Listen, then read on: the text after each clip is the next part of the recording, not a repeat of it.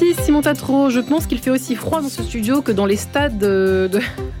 Ça y est, je vais encore sommer une polémique euh, dans les stades là-bas au Qatar. Bref, dans un petit quart d'heure, ce sera la bulle d'oxygène avec le père Thibaut de Rinxan autour de la question de l'enfer. Hugo Billard, ce sera dans une demi-heure pour votre rendez-vous international du vendredi euh, qui vous emmènera cette semaine. Euh, j'en perds encore mes papiers, décidément, il faut que je il faut que j'améliore mon rangement. Il faut que j'appelle euh, des coachs en rangement, n'est-ce pas, Simon, pour euh, m'aider à retrouver mes papiers le matin, parce que là, c'est plus possible. En tout cas, ce que je peux vous dire, c'est que dans 20 minutes, vous retrouverez Monseigneur Mathieu Rouget pour son éclairage spirituel et que tout de suite, on retrouve Marie-Léla Coussa en Terre Sainte pour ce vendredi matin. Bonjour Marie-Léla. Bonjour à tous. Marie-Armelle Beaulieu, bonjour. Bonjour. Merci beaucoup d'être avec nous aujourd'hui. Journaliste française, chrétienne, rédactrice en chef de Terre Sainte Magazine, le journal des franciscains de la custodie de Terre Sainte depuis 16 ans maintenant, et à Jérusalem depuis bien plus longtemps, près de 30 ans, si je me trompe pas. Plus, plus, plus que 30 36 ans. que je connais le pays. Il y a eu un véritable coup de foudre Absolument. avec la Terre Sainte. Un coup de foudre. euh, la première fois que je suis venue à l'âge de 21 ans, un coup de foudre qui a eu lieu même sur le tarmac de l'aéroport. Euh, donc il n'y a vraiment rien de très excitant à regarder les pistes d'un aéroport. Et pourtant, en posant le sol, euh, le pied sur le sol de la Terre Sainte, eh bien, j'ai ressenti que j'étais arrivée à la maison. Ça ne s'est pas démenti depuis 36 ans. Alors c'était tellement impérieux qu'il a fallu faire en sorte de pouvoir vivre partiellement à la maison. Et ça fait quand même maintenant 22 ans que je vis ici. Comment vous avez fait pour rester? Qu'est-ce qui s'est passé? La première expérience de vie ici a été un petit peu particulière. Euh, Je m'apprêtais, quand je suis venue en pèlerinage, à rentrer dans un couvent de bénédictines en France. Sauf que j'ai été saisie par la Terre Sainte. Et il se trouve qu'en Terre Sainte, il y a des bénédictines. Et euh, ma congrégation avait un, un monastère sur le mont des Oliviers. Je suis naturellement allée les visiter. Et quand j'ai rencontré la communauté du mont des Oliviers, et cette communauté et Jérusalem, vraiment, tout était là pour que, pour que j'y entre. Et donc, je suis rentrée l'année d'après au monastère, chez les bénédictines. Euh, en revanche, vous savez que l'Église, dans sa grande sagesse, propose, euh, je dirais, des CDD de vie religieuse avant de prendre le CDI de la profession solennelle. Et donc, j'ai fait tous les, tous les temps de préparation à cet enga- engagement définitif pour, euh, en définitive, ne, ne pas me trouver euh, capable de vivre euh, cette vie euh, toute ma vie. Et donc, je rends grâce pour ces six ans de retraite dans le silence. Et, et parce que ces six années m'ont préparé à, à ma vie chrétienne d'adulte par la suite.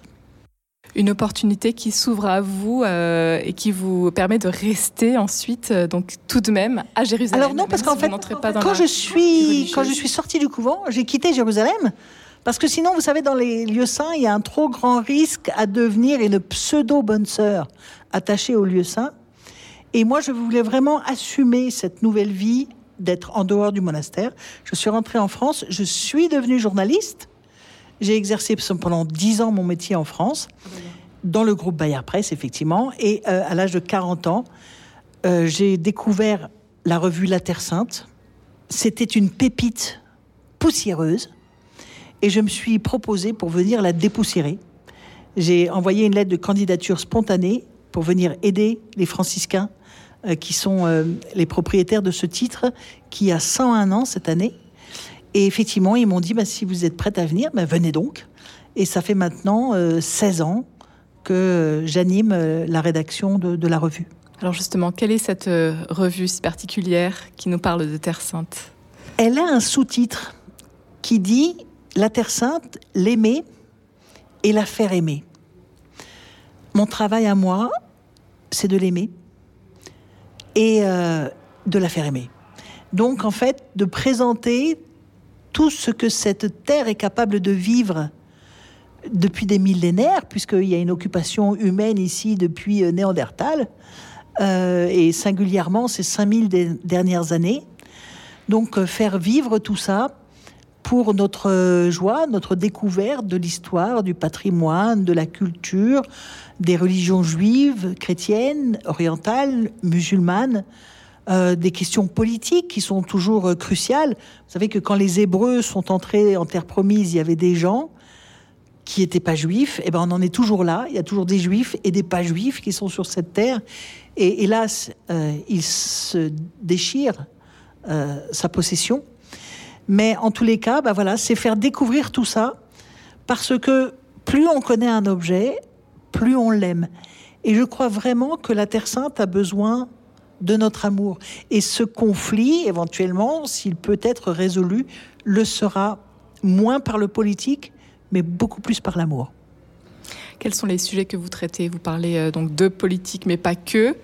Euh, notamment, vous avez parlé récemment du Saint-Sépulcre, où il y a de, grands travaux qui sont réalisés actuellement. Alors effectivement, nous parlons, euh, pour vous dire des récents dossiers, nous avons parlé récemment de, ces historiens qui viennent étudier les graffitis laissés par les pèlerins sur les murs des sanctuaires. Et c'est tout à fait passionnant. Le prochain numéro, on parlera de ces Russes euh, qui sont arrivés d'Union soviétique, de ces Russes qui sont arrivés d'Union soviétique euh, dans les années 90, qui constituent aujourd'hui 15% de la population. Enfin, je, russe, je devrais dire plutôt russophone, parce qu'on a un demi-million de Russes, un demi-million d'Ukrainiens et un demi-million d'autres euh, israéliens de d'autres d'ailleurs. Et surtout, ça parle euh, du, patrimoine culturel israélien, palestinien, des religions juives, euh, musulmanes et chrétiennes telles qu'on les vit aujourd'hui ici ou qu'on a pu les vivre, puisque véritablement on met le curseur sur euh, n'importe quel siècle, on a toujours quelque chose à dire. C'est très varié. nous faisons en sorte que ça plaise à un public qui est le nôtre, qui est déjà très large, et nous sommes très heureux de réussir ce pari de passionner les gens qui sont des spécialistes de la région, comme les gens qui la découvrent à peine, mais qui sentent qu'il y a ici quelque chose qui se vit, qui est important pour le devenir du monde. Un sujet qui vous plaît peut-être tout particulièrement, c'est l'archéologie avec le Saint-Sépulcre. Le Saint-Sépulcre me fascine. Je suis une convertie du Saint-Sépulcre en quelque sorte, puisque pendant des années, je n'ai pas compris ce site euh, dont l'architecture de l'église elle-même est difficilement lisible, euh, qui est fait de briques et de brocs, qui est partagé entre différentes confessions chrétiennes. Le temps et l'espace, eux aussi, sont partagés à l'intérieur de la basilique. Et puis, euh, et puis j'ai lu les évangiles qui concernent la mort et la résurrection du Seigneur à cet endroit-là. Et là, petit à petit, en découvrant la prière des franciscains dans le lieu, en découvrant l'histoire du lieu, l'histoire de son, de son, son histoire architecturale, eh bien, je suis devenue fascinée par ce lieu au point aujourd'hui de d'essayer de transmettre cette fascination de toutes sortes de manières dans, la revue.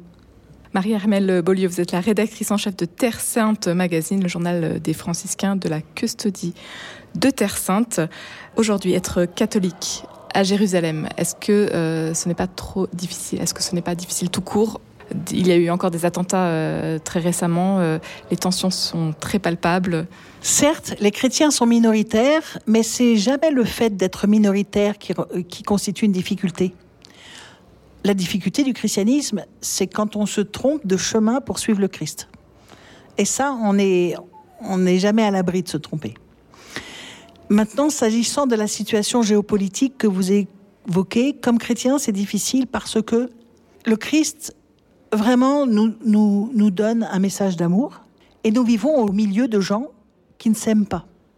Non seulement qui ne s'aiment pas, mais éventuellement qui se haïssent.